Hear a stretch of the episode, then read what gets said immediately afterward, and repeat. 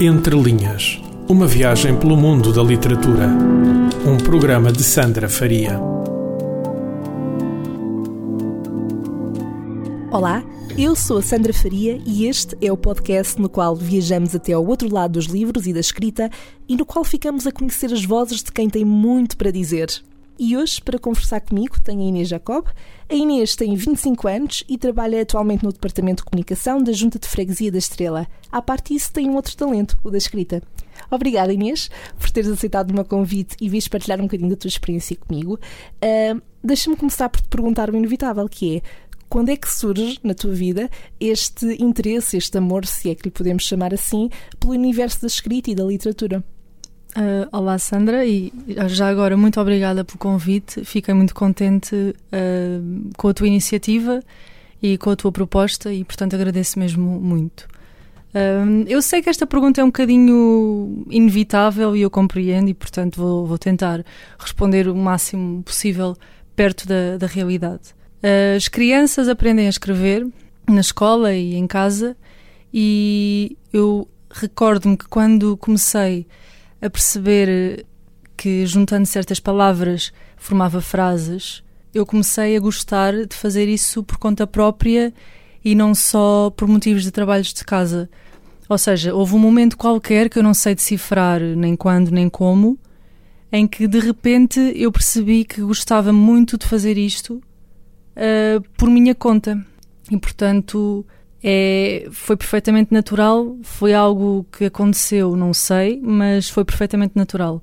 De um dia para o outro, comecei a escrever em cadernos, comecei a escrever no computador, uh, aproveitei muito o, o início do, do, Microsoft Word e comecei a, a rabiscar algumas coisas. Quem não? E, Quem não? E achava muita piada à, à nossa máquina de escrever atual.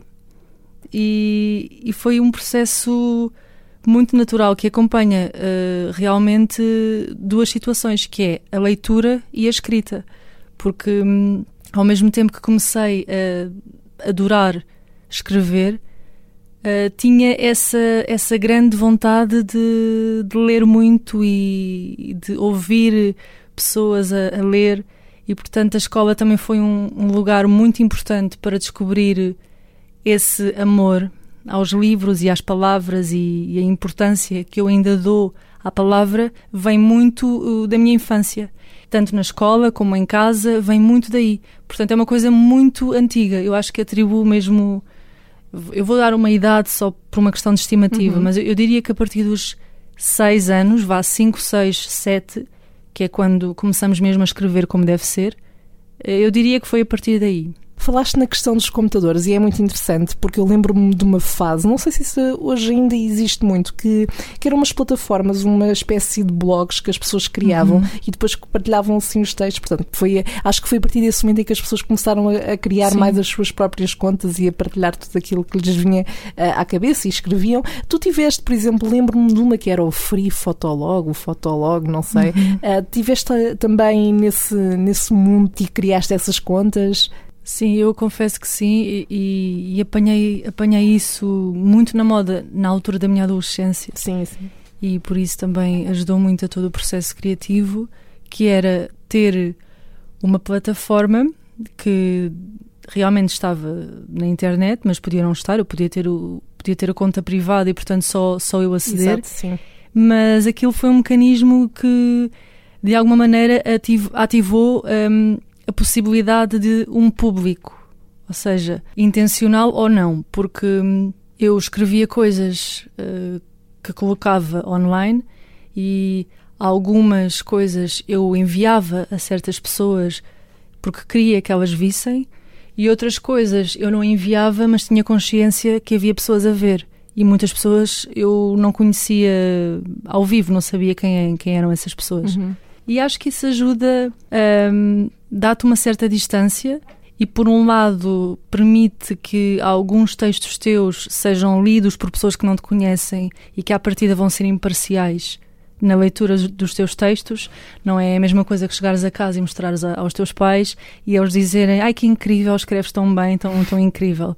E é muito bom às vezes ter, ter essa visão de fora. E naturalmente usei. Houve uma altura em que, eu diria, nono ano, nono, décimo, décimo primeiro, em que era bastante assídua. Tinha uma conta no Blogspot Sim, e, Blogspot, e era exato. muito assídua, quase a nível de diário. Não que o conteúdo fosse de hoje comi isto e, e fiz isto e a escola é assim assado, mas eu digo a nível de diário porque havia uma certa disciplina da minha parte em a, atualizar a conta. E relatavas E- coisas que iam acontecendo de alguma forma. Eu acho que isso depois tem muito a ver com assumires como biográfico ou não aquilo que tu querias. Apesar Certo. de eu achar que é sempre tudo muito autobiográfico, podemos ter mais ou ter menos consciência Uhum. dessas manifestações. Mas sim, era muito autobiográfico, porque, como eu te disse, hum, a fase, o pico, este auge de, de criatividade e de criação foi a adolescência. Uhum. E, portanto, sendo uma altura da tua vida que é tão efervescente e que é tão cheia de emoções fortes, hum, certa, certamente que eu canalizei para o texto e para a palavra e para a prosa e para a poesia aquilo que eu sentia, as emoções que, que passavam pelo meu corpo e pe- pela minha cabeça. Obviamente que eu podia não chegar lá e dizer, ah, eu estou triste porque, mas através de, de outros mecanismos, certamente que, que isso estava bastante, que isso estava bastante claro. Referiste os a seis anos de idade como a idade onde, onde referência para teres começado a interessar-te mais por este, por este mundo, não é? Eu queria perguntar-te se tu te lembras do primeiro livro que tu leste, ou vá, um dos primeiros. Ah, um livro que te tenha, quando eras mais pequena, que te tenha marcado de alguma forma. Os meus pais sempre nos deram, a mim e aos meus irmãos, muita liberdade de, de fazer aquilo que nós queríamos, a nível de, de cinema, de teatro, de música, mas ao mesmo tempo criaram eh, este hábito de procurar e esta sede um bocado insaciável. E portanto.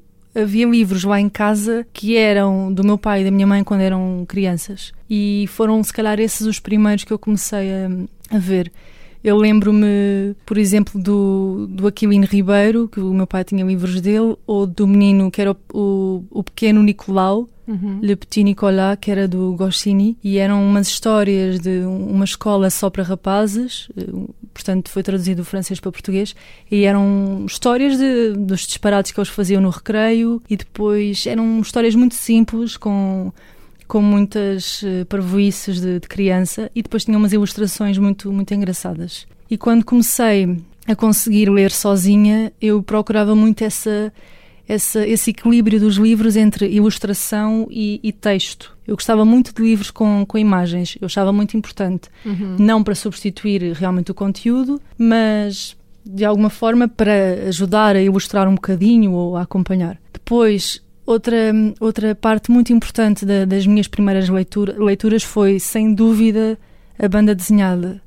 Aqui também a ligação do texto com, com a imagem. Exato. E hum, li o, o Asterix e o Obelix, li o Tintin, portanto, esses clássicos de- desse género. Gostava, gostava muito, lia à noite na cama antes de adormecer, que é um ritual que eu ainda hoje gosto de praticar. Gosto muito de ler na cama antes de dormir. E hum, tentava ler esse género de coisas, e depois, naturalmente, na escola também haveria, haveria certas referências dadas por, eh, por amigos ou, ou por professores, mas nunca tentei, ou melhor, não era consciente, mas acho que nunca procurei hum, obras infantis ou obras, obviamente, para crianças ou obras que de certa forma fossem diretamente pedagógicas. Claro que o eram, mas eu não procurava que o fossem intencionalmente. Referiste a questão da imagem como sendo muito importante, sobretudo quando somos ah, mais novos para ligarmos e para, para ser mais fácil de visualizar. E eu lembro-me perfeitamente, não sei se isto acontecia também, ah, de ser muito nova e ainda não sabia ler, mas tinha livros che- cheios de bonecos. Sim. Então, ah, o que a minha mãe me dizia que eu fazia era.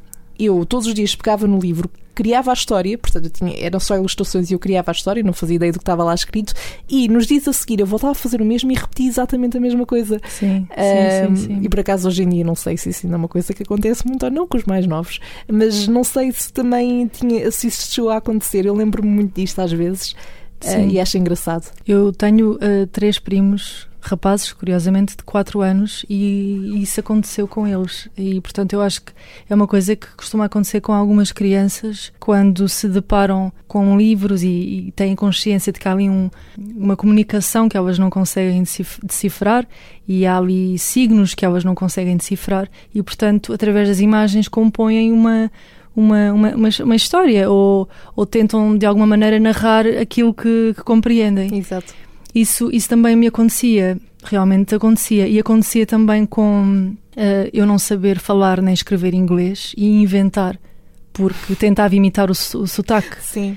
E portanto acontecia assim. Ou então aconteceu outra coisa também que foi eu própria criar os meus desenhos uhum. e formar uh, contos a partir desses desenhos, porque ainda não dominava a escrita, mas já conseguia fazer uns rabiscos e portanto entretinha-me um, a fazer isso tu és uh, ou eras aquela pessoa em que no Natal uh, a maior parte da família ou muitas pessoas da família te, te ofereciam livros com prenda? Curiosamente, eu diria que sim. E eu não sei se isso aconteceu porque perceberam que eu gostava ou se de alguma forma eu também gosto porque isso começou a acontecer eh, uhum. na minha vida. E hum, sempre, sempre, sobretudo na minha família, sempre mais próxima, muitas pessoas oferecem nos aniversários ou no Natal oferecem livros.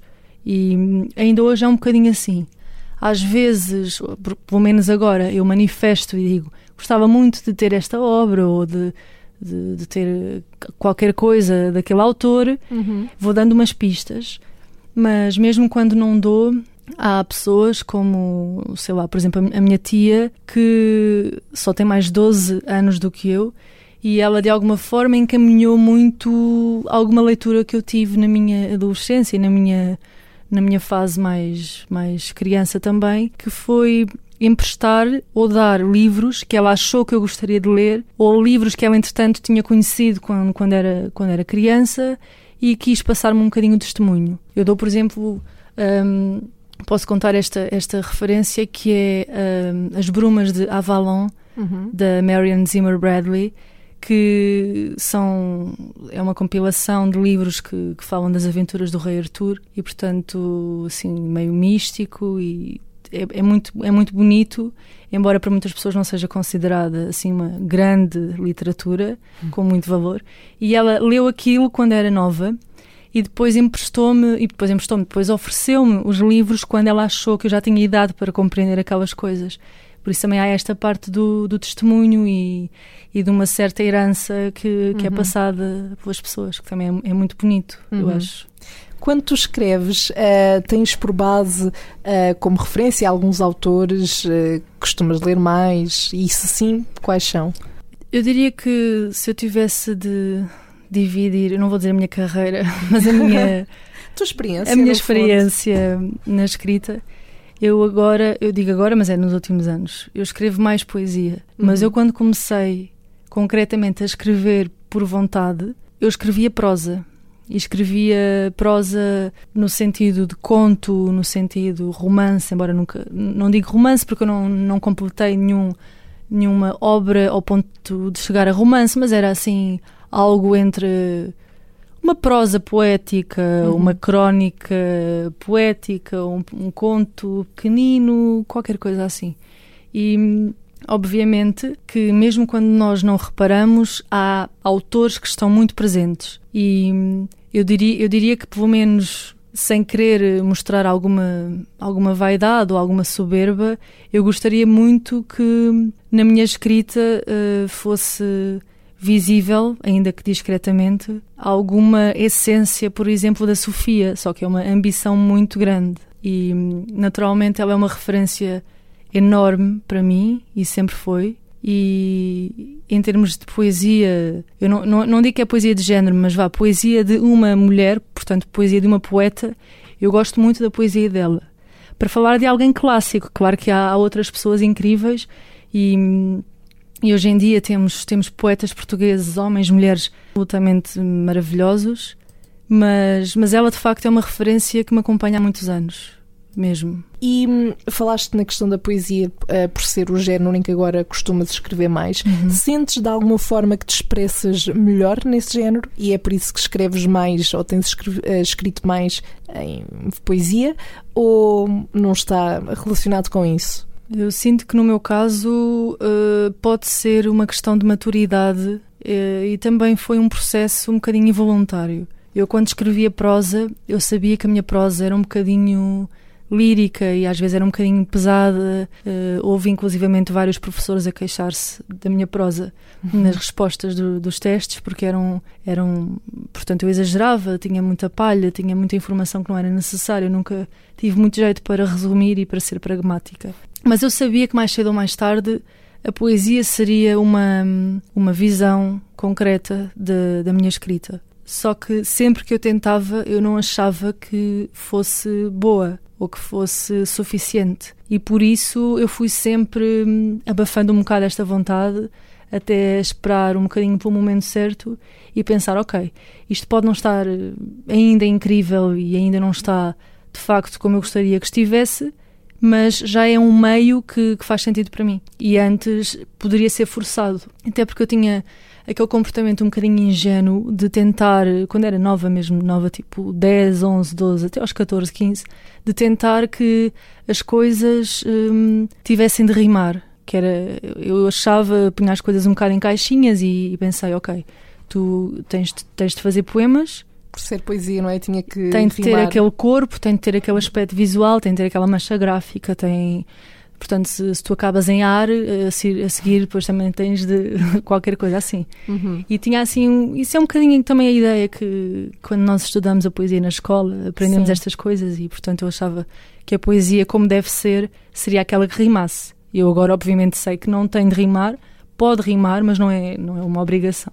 Quando tu escreves, uh, sentes também que tens alguns motes uh, ou temas, chamemos assim, uh, por exemplo, o amor, a amizade, uhum. não necessariamente isto, mas que te guiam para aquilo que tu escreves ou cada texto que escreves acaba por ser um bocadinho de necessidades no momento ou de coisas que te vêm à cabeça no momento? Oh, por, por, exemplo, há autores que, que, escrevem muito sobre um determinado tema, não é? Uhum. Portanto, eu gostava de saber se isso acontece contigo, se sentes que estás mais inclinada para uma área ou nem por isso. Sim, por, por um lado, e voltando àquilo que comentámos há bocado, a questão da, da autobiografia. Uhum. E eu creio que de forma muito. Vai, eu não digo, não, não sei se é biológica, mas vai manifestar-se na minha escrita aquilo que eu sinto e a forma como, como estou emocional, emocionalmente nesse, nesse momento. Eu posso optar por, um, por lutar contra isso.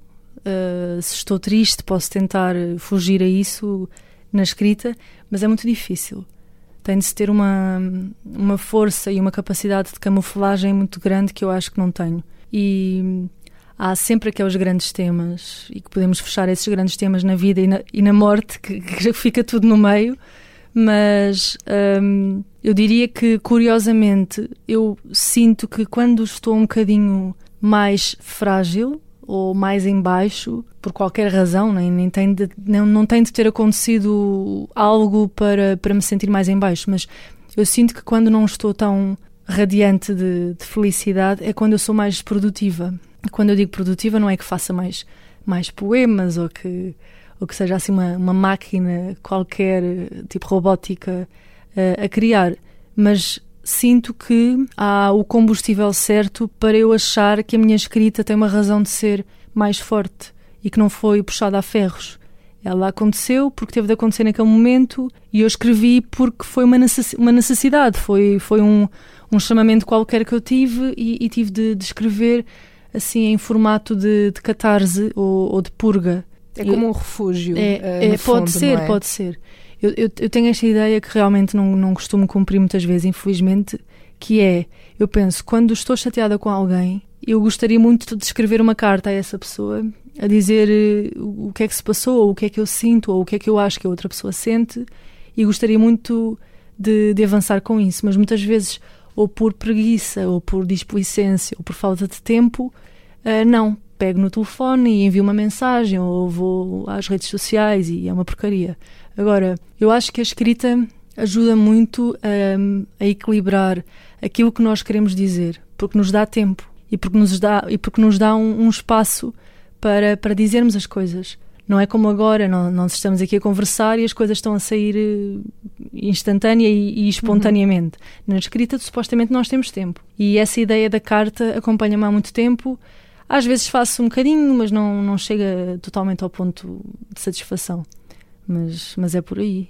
Gostavas de voltar agora que falámos na questão das cartas? Eu penso nisto imensas vezes que era. Um, hoje em dia enviar-se uma carta é um bocadinho uhum. raro. Não é que não aconteça, mas já não acontece tanto porque há os e-mails e há as mensagens e pronto. Uh, mas eu lembro-me e às vezes ponho-me na, na época dos meus avós e, e tenta imaginar como é que seria a comunicação que era basicamente resumida a cartas Sim. e a questão material do papel e de ter a caligrafia da pessoa. Uh, e às vezes gostava de, de, nem que fosse assim só um dia, de ter essa, de ter essa experiência. Achas que que era bom, por um lado, se as pessoas eh, voltassem a investir mais nisso, nessa parte de, de enviar cartas, de, de, se expressarem dessa forma? Ou... Eu, eu, eu gostaria muito que, que a carta não fosse totalmente erradicada. Eu digo a carta, não, não é obviamente aquela folha das finanças ou das contas da água, eu digo carta mesmo correspondência. Uhum. Se as pessoas não quiserem enviar e receber cartas via postal, eu não me oponho a que o façam através de um e-mail. Ou seja, há e-mails que eu envio que são autênticas cartas, só por dizer que são enviados através do computador. Uhum mas a importância que eu dou e a importância que a pessoa dá ao receber é muito parecido à, àquela que aconteceria com a carta. E tenho pena que isso se tenha perdido um, um bocado, apesar de compreender concretamente e logicamente porque é, que, porque é que isso aconteceu. E acho que, novamente, a questão do tempo. Enviar cartas faz-nos uh, ter tempo para pensar naquilo que queremos comunicar, na informação que queremos dar à pessoa que vai receber e, e, muitas vezes essas cartas tinham aquele conteúdo de pessoa X está bem, o bebê já nasceu, está tudo bem, o Zé arranjou trabalho. Uh, portanto, era tudo muito à volta de certas trivialidades e nós hoje em dia estamos cheios de trivialidades e, portanto, ainda temos de, de procurar mais agulhas no palheiro para perceber o que é que queremos mesmo dizer. E eu, eu acho que o, meio, o, médio é, é, muito importante, seja uma SMS, seja um e-mail, seja uma mensagem de Facebook, seja uma, uma folha escrita, um post-it que se deixa no frigorífico. É muito importante, mas mais do que isso é mesmo a mensagem. Uhum. E as pessoas podem perfeitamente enviar cartas via computador e, e ter muita importância. Eu acredito nisso, a sério. Tens alguma espécie de ritual para quando escreves? por exemplo, eu quando também quero escrever alguma coisa costumo pôr um certo tipo de uhum. música, hum, estou no meu quarto. Tu também precisas de um contexto. Uh, normalmente não é não é necessário especificamente alguma coisa. Tu falas, por exemplo, da música. Se eu puser música, eu prefiro que seja sem letra, que seja só sim, instrumental. Sim. Uhum. Mas muitas vezes o que acontece é o inverso. É através de uma música que eu tenho a dar, despertar alguma coisa e dar-me vontade de ir escrever qualquer, qualquer uhum. certo ou qualquer nota através dessa, desse contexto da música. Ou então, quando eu escrevia mais prosa, eu gostava de ter, por exemplo, um chá ou um cappuccino a acompanhar, só porque achei que gosto, gosto de ter uma caneca perto com qualquer coisa, mas é muito simbólico, aquilo não ajudava nada.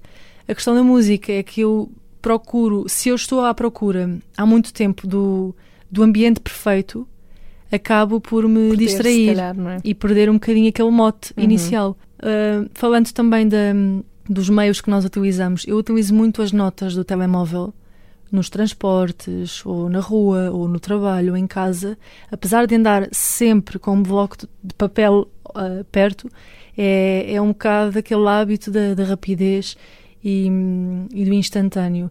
E por isso eu muitas vezes tenho o telefone e vou às notas e escrevo qualquer coisa, que pode ser uma palavra, pode ser uma frase, pode ser uma conversa que eu ouvi no metro e achei incrível e portanto vou guardar, pode ser qualquer coisa.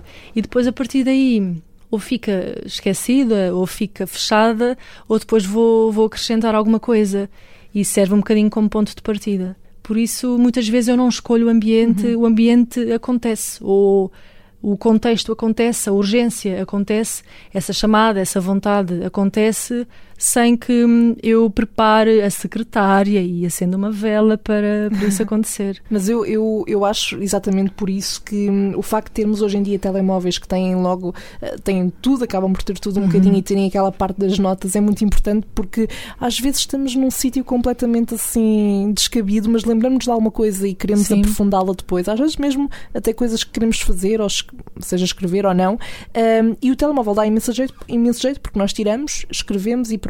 Eu tenho um grande problema com isso, porque eu penso nas coisas e depois penso para mim, não me vou esquecer, esqueço-me sempre. eu sou esta pessoa que tem fé sim, que, sim, sim. que, não se vai esquecer, mas eu esqueço-me. Portanto, não façam isso, escrevam, é. uh, escrevam o que é melhor. Uh, Diz-me uma coisa, tu és, hum, consideras-te uma pessoa que facilmente te estás sentada num sítio, pegas num papel, não tem que ser um papel, falámos agora da questão do telemóvel, mas uh, imaginando pegas num papel e numa caneta e as coisas saem-te com fluidez, ou um, nem sempre há inspiração, às vezes até queres escrever, mas não consegues escrever nada, sentes que és uma pessoa que facilmente escreve, ou há momentos também mais para isso?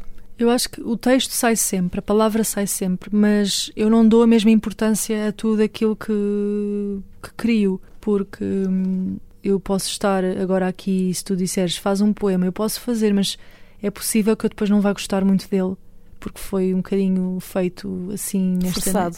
com esta com esta com esta pressão posso até gostar, quem sabe, até posso gostar, mas eu acho que quando, por exemplo, nos testes de português havia a parte final, que era a composição, era a minha parte preferida. Eu nunca fui incrível na gramática. Não é que eu não fizesse bem a gramática na escrita, apenas não, não, não era muito trabalhadora e muito estudiosa para saber aplicar depois certas coisas nos, nos uh, exercícios.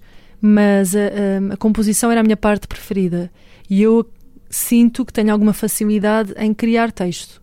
Vários textos. Por exemplo, no meu trabalho eu tenho constantemente de criar textos muito concretos, nada poéticos, nada líricos, que é uma coisa que eu tenho vindo a, a trabalhar também nos últimos tempos e que as primeiras vezes que tive de fazer esse género de coisa foi muito desconfortável, porque eu achava sempre que precisava de um bocadinho mais e já percebi que, que não é necessário mais. E já percebi que há, há vários tipos de texto e que, e que eu devo respeitar cada tipo de texto. E eu antes tinha muita dificuldade em fazer essa divisão. Quando, quando estava na faculdade de letras, foi se calhar a altura em que eu consegui dividir melhor o género de texto e saber quando é que eu podia ser um bocadinho mais livre e um bocadinho mais poética, um bocadinho mais dançarina das palavras e depois perceber quando é que eu tinha de ser um bocadinho mais fechada e ir direta ao assunto.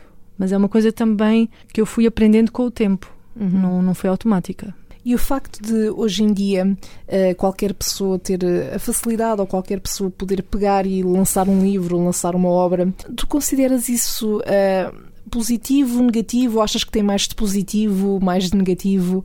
Eu, eu, gosto muito dessa pergunta, curiosamente, porque aqueles dias em que eu estou mais uh, frustrada ou chateada com alguma coisa e penso como é que aquela pessoa editou aquele livro. é um bocado egoísta da minha parte, não fico nada contente quando tenho este género de pensamento. Mas, mas isso acontece, por exemplo, também com a música. Acho acontece, que acontece, acontece, acontece. Como é que esta pessoa lançou é, um disco, não é? Um, eu fico muito contente quando vejo pessoas que toda a vida tiveram poemas fechados na gaveta lá da cómoda do quarto e de repente acontece qualquer coisa ou não na vida dessas pessoas e de repente vão editar. E pode, podem, podem ser editados em livrarias pequenas ou grandes ou então naquela estrutura que é on demand, que é tu pagares para, para o teu livro existir por exemplo, a Chiado Editora, eu odeio estar a fazer publicidade à Chiado, mas pronto, a Chiado Editora é, por excelência, a editora com, com esse formato. E, e o problema desse género de editora é que, apesar de eu acreditar que há muita gente incrível e que há muito texto bom, também há muito texto mau. E não há filtro. Aqui o que me chateia é não haver filtro, não é? Uhum. As pessoas pagarem ou não pagarem. E chateia-me não haver cuidado, não haver respeito, não, não haver noção ética sequer chateiam-me essas edições más. Chateiam-me que. Numa livraria, por exemplo, facilmente damos eh, vamos ao encontro de, de obras ou que são muito boas ou que são sim, muito más. Sim, é. sim, sim. E eu, eu gosto muito que as pessoas tenham liberdade para optar ter um livro, que é um objeto, não deixa de ser um objeto, e portanto, mas mas acho importante haver uma, uma triagem. Isto é, é na literatura e é noutros meios, como tu dizes, na, uhum. na moda é a mesma coisa. Uhum. E às vezes já tenho um bocadinho. Eu não vou mencionar autores, eu estou muito tentada a mencionar autores, mas eu não o vou fazer porque, pronto, estar aqui a, estar aqui a, a maldizer não. também as pessoas. mas acho que nós temos mais ou menos noção e consciência e, e também é uma questão de gosto próprio. Hoje de manhã aconteceu uma coisa curiosa em relação a isto. Eu estava a ler o, o meu livro no, no, comboio, que já agora é A Sibila, da Agostina Bessa Luís, e ao meu lado estava uma pessoa, uma senhora sentada, a ler o livro do Gustavo Santos. E eu não estou a gozar. Eu sei que isto parece irónico, mas não estou a gozar. E não é do género, ah, vejam como eu sou da alta cultura, porque estou a ler a Agostina e a outra senhora é coitadinha, é da cultura pop. Não é por aí. Só que uhum. fico um bocadinho de pé atrás por pessoas como o Gustavo Santos, que eu não tenho nada contra ele, tenho contra as obras que ele decidiu pôr disponíveis uhum. no mercado, entre aspas, no mercado. E tenho um bocadinho esta aversão, esta comichão. É, é um é um bocadinho chato da minha parte. Eu adorava ser, ser completamente indiferente e não pensar nestas coisas, mas penso porque eu estou atenta. Uh, estou atenta e vou às livrarias e vejo e vejo o que é que as pessoas leem e comento com os meus amigos e, e estou mais ou menos atenta àquilo que, que se vai fazendo e àquilo que, que vai estando na, nas estantes. E sou um bocadinho comichosa, confesso. Uhum. Mas é, é, acaba por ser natural quando nós estamos tão envolvidos num uhum. certo meio, seja o da literatura, seja o da música, um, prestarmos atenção a esses pormenores, porque Sim. realmente temos essa noção. Se calhar, se eu for uma pessoa que não ligue tanto aos livros e isso, passa um bocadinho ao lado que esteja uma pessoa ali Sim. a ler, seja Gustavo Santos, seja o que for. É possível. E hum, lá está, é a mesma coisa. Acho que acontece muito também com outros meios, portanto, é. acaba por ser. Eh, não lhe chamaria que ser comichosa, mas uma pessoa que está atenta e. É, eu, com... se calhar, estou, estou muito entranhada. É como, é como tu dizes, estou um bocadinho entranhada.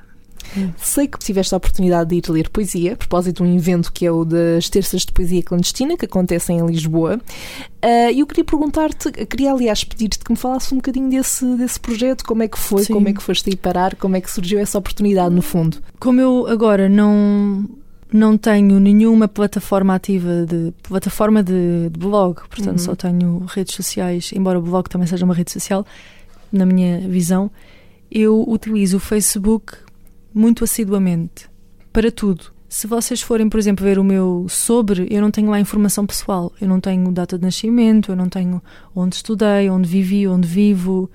Não tenho esse género de informação. Mas eu acho que o conteúdo que eu partilho é muito pessoal. Uhum. Pode não ser hum, fotos íntimas minhas de biquíni na praia, não é preciso ir por aí, mas são tudo o que eu coloco é muito novamente a palavra da, conversa é muito autobiográfico. Uh, as músicas que eu escolho partilhar, as imagens que eu escolho partilhar, os poemas, as notícias, uh, há uma série de referências que eu vou exibindo, porque é obviamente uma montra, é uma exibição, tenhamos ou não consciência totalmente o eh, tempo inteiro disso, e naturalmente cria-se ali uma espécie de uh, mapa daquilo que pode ser a Inês Obviamente que é a Inês na rede social, mas dá, dá muita informação sobre aquilo que, que posso ser eu. E, e, pessoas como o Vasco, o Vasco Macedo, é o cabecilha das terças, é o cabecilha da revista Apócrifa, e o Vasco, eh, na altura, adicionou-me no, no Facebook e, e passados uns tempos, ou semanas, ou meses, não sei, eu mudei de foto de perfil curiosamente uma foto na praia, uh, mas não, não, nada assim de, de muito. Querias estar na moda, confesso. Sim, até a foto, a foto estava a preto e branco e tudo, pronto. assim um tom, pronto, um bocadinho mais sóbrio. Para ser mais discreto. Sim, é? sim, sim. E na descrição, porque as descrições das fotos são muito importantes para mim. É uma coisa que também, agora um parênteses, que também se pode entender tanto no Facebook como no Instagram, que é o texto que acompanha a imagem, novamente a questão da infância, da imagem, Uhum. e o texto que acompanha a imagem, para mim, é tanto ou mais importante ainda do que a própria imagem. E por, por isso, essa foto que eu coloquei, eu na altura pus um poema, um poema meu e não assinei. Eu tenho esta, esta coisa um bocado parva de quando é meu, eu não assino e não ponho aspas. E as pessoas podem achar, ok, é dela ou então ela não sabe a fonte. E por isso eu pus o poema e o Vasco, com, com bastante respeito, veio comigo falar por mensagem privada e disse: Olha, Inês, aquele, aquele texto hum, da tua imagem é teu. E portanto foi o nosso primeiro encontro, encontro online. Uh, foi essa questão. Eu disse: Sim, é. E ele gostou, ele, ele gostou uh, desse, dessa descrição que acompanhava a imagem. Foi este, foi assim, este, este, este cartão de boas-vindas do, do Vasco, que é engraçado porque eu não tinha, não tinha, quer dizer, não estava à caça de pessoas que reparassem Uhum. para me convidarem para certo tipo de evento. Foi uma coisa absolutamente trivial e ele reparou e teve essa iniciativa de vir falar comigo. Foi uma coisa engraçada, pronto, na altura. Não foste tu atrás das terças, vieram Não, elas as terças de vieram atrás de mim. Vieram atrás de mim. E obviamente que eu estava a par daquilo que ele fazia, a par, até porque as terças eh, percorreram vários sítios. Aconteceram na, na FCSH, na Faculdade de Ciências Sociais e Humanas, Uhum. aconteceram na Casa Independente, eh, aconteceram no Titanic, portanto nunca não não, não era algo que, que me escapasse, eu estava a par daquilo, estava a par mais uma vez porque, porque havia divulgação nas redes sociais e, e uma pessoa que vá frequentemente lá como eu vou, por motivos pessoais e por motivos profissionais, é muito difícil eh, perder eh, estas informações e foi, foi a partir daí. E como é que foi essa experiência? Eh, sentiste, por exemplo, que houve pessoas eh, que, que estiveram lá a ver-te e que depois até te foram falar contigo e dar-te os parabéns pelo, por aquilo que tinhas Sim, lido? porque nós entretanto conversámos, eu conversei com o Vasco e a proposta era, para além de ir ler, era a eventualidade de eu contribuir com poemas para a revista Apócrifa. Por isso eram duas prendas, eram dois bónus. Não era só hum, a questão de ir ler em público coisas criadas por mim, mas hum, haver um objeto tangível, neste caso a revista, um objeto concreto, que tivesse textos meus, que, é, que é- isso para mim é muito mais importante do que qualquer leitura. Porque é, é esta questão da matéria, de tu teres algo que, que tem coisas tuas, é, é muito, é muito bonito e, e acho que, que nos deixa muito orgulhosos. E portanto ele falou comigo, fomos combinando as coisas no, no Messenger, ele depois também falou com, com outras pessoas e eu fui enviando alguns poemas para, para eles irem vendo também, para fazer uma seleção daquilo que seria para entrar na, na revista. E fomos sempre comunicando, eu, eu gostei muito da experiência, eu já tinha lido na escola e também importa aqui dizer que, que fiz teatro amador e obviamente que isso, que isso ajuda muito, mas é diferente tu ah, ires para a frente de um microfone declamar ou dizer poemas teus, é muito diferente. Para já, porque são teus, depois porque são poemas, e isso deixa-te assim um bocadinho, se não tiveres uma boa bagagem de, de equilíbrio e de conforto com, com encarar público, com o teu corpo, com a tua Uhum. voz, com a tua postura, é muito difícil. Ahm, não é a mesma coisa de, sei lá, no teatro, muitas vezes nós líamos textos e, e eram de outras pessoas. Ou mesmo que fossem nossos, eram trabalhados e, e estávamos em cena. Portanto, havia aí algo que nos protegia, esse véu invisível do teatro. Agora, ir ler poesia tua à frente de pessoas que tu conheces e que não conheces, deixa-te assim um bocadinho frágil. É verdade. Mas eu gostei muito da experiência. É claro. para repetir então. Eu espero que sim, eu espero que sim. Nós, nós também mantivemos o contacto e eu espero que sim. Então, e podes ler-nos algo- um bocadinho, um excerto de, Uhum. de algo que tenhas ah, escrito? Curiosamente, como eu falei muito que escrevia poesia, mas eu trouxe um, um texto em prosa, é pequenino, e foi escrito em janeiro, ah, de manhã, nas notas do telemóvel, quando eu estava a caminhar do, do metro para, para o trabalho e eu fui captando e fui escrevendo aquilo que, que estava a acontecer à minha frente. É uma coisa. Este texto, sim, é muito concreto e é muito visual e é muito factual. E, portanto, foi escrito de manhã cedo, a caminho do trabalho, estava bastante frio E eu tirei o telefone do bolso e comecei. Portanto, vamos, é, é muito. Vou tentar ler isto bem para, para vocês conseguirem ter as imagens concretas de, de tudo. Do polícia encostado à parede a ver vídeos de gatinhos, da mãe jovem e do filho bebê de mão dada, da senhora inglesa que passeia três labradores, do casal de namorados que usa casaco igual, da senhora de robe à janela, dos varredores de rua, do homem que chama filho da puta ao gato do vizinho, da rapariga de cabelo azul que passeia um bulldog francês, dos dois irmãos com pouca diferença de idade que chegam juntos à escola, dos homens nos andaimes a cuidar da fachada do prédio, da mulher que dá pão aos pombos, dos cafés que cheiram a pão fresco, dos estudantes que levam café quente em copos de plástico, dos donos que não apanham o que os cães fazem no passeio, do adolescente que tirou agora a carta de mota, da ama que segura os filhos que não são seus, do taxista estacionado a fumar, do condutor que não parou na passadeira, da avó que limpou o nariz ao neto, do turista que pediu indicações, da vendedora que não vendeu nada, do negócio que entrou em insolvência, do cheiro a sopa juliana na escola, da mãe que penteou a filha ao sair do carro, da professora que cumprimentou a turma, do homem que veio à varanda à procura de notícias, do vidro da montra que alguém partiu, das pedras de calçada em que alguém tropeçou, do homem que levava o filho às cavalitas, de todas estas coreografias sem encenação, sem guião, sem hora certa de nascer. Esta manhã é minha e é deles. Portanto, isso foram tudo pessoas que tu foste observando Sim, isto, e foste isto, isto pode parecer irreal, mas não é nada mentira, isto é tudo concreto.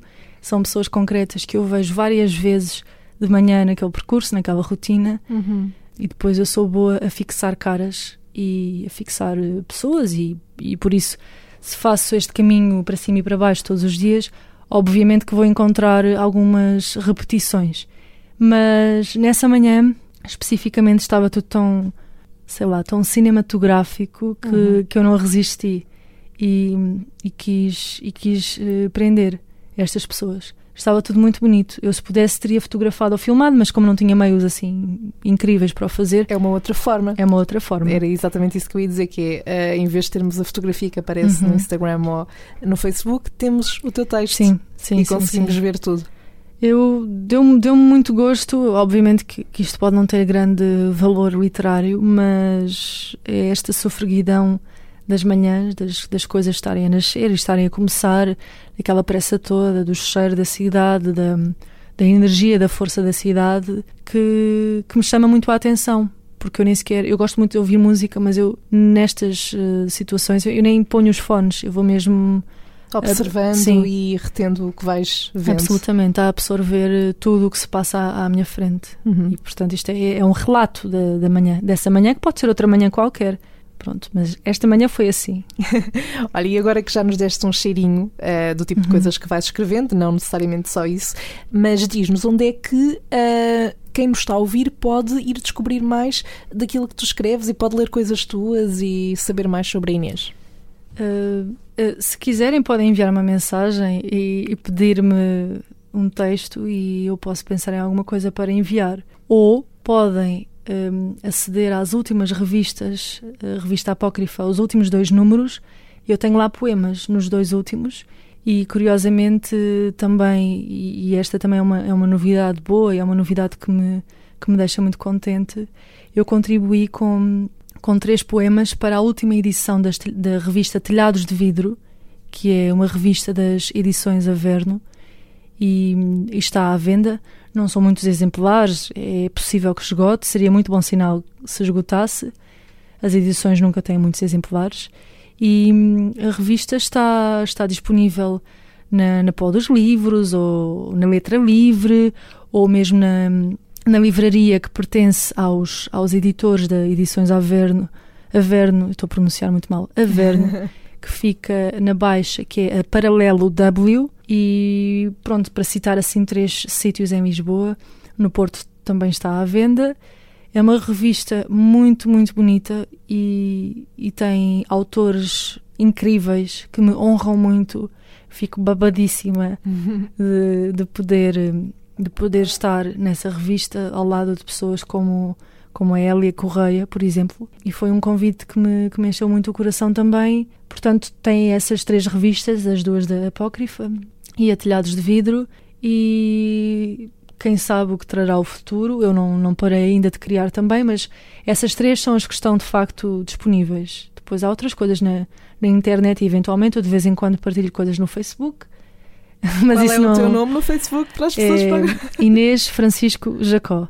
Pronto. É, é assim, eu sou um bocadinho esquisita nas coisas uh, escritas que partilho e, e às vezes arrependo-me um bocadinho porque penso, ok, não, se calhar não, não me apetece expor agora neste, neste momento este texto, mas eu também sou um bocadinho seletiva com as pessoas que, que eu deixo que vejam, quer dizer, mas também há muitas pessoas que, que eu tenho adicionadas, mas que não que não veem ou que não, não se interessam ou que não procuram ou que, ou que lhes passa completamente despercebido. Mas é, é por aí. Eu vou, eu vou, eu vou estando, vou estando por aí mais direto ou mais indiretamente, vou, vou tentando estar por aí. Daqui a nada também lanças um livro, não é? E eu, nós isso, era, isso era ótimo. É. Quem sabe, não é? é eu, eu, não, eu não digo que não, porque, porque parte disso depende de mim. Portanto, há uma grande porção, uma grande percentagem uh, de isso poder tornar-se real que depende de mim. E por isso eu não digo que não, de facto. E isso deixar-me bastante, bastante contente também. Nós vamos ficar à espera e de certeza que vai Espero correr que tudo sim. bem. Inês, Espero que sim. foi um gosto enorme estar aqui à conversa contigo. Obrigada mais uma vez Obrigada. por teres aceitado o convite um, e foi incrível saber um, po um pouco mais sobre ti e sobre este teu amor pelo mundo da literatura. Eu, eu gostei muito. Portanto, já sabem, procurem pela Inês no, no Facebook e em todas estas revistas e nas plataformas uh, para lerem coisas dela, uh, porque vai valer totalmente a pena. Da minha parte é tudo por hoje, mas para a semana o Entre Linhas regressa com um convidado diferente e novas histórias para ouvir. Até lá, podes seguir todas as novidades através do Facebook em facebook.com/barra entrelinhas.podcast e ouvir os episódios anteriores no SoundCloud em soundcloud.com/barra entrelinhaspodcast. Até para a semana!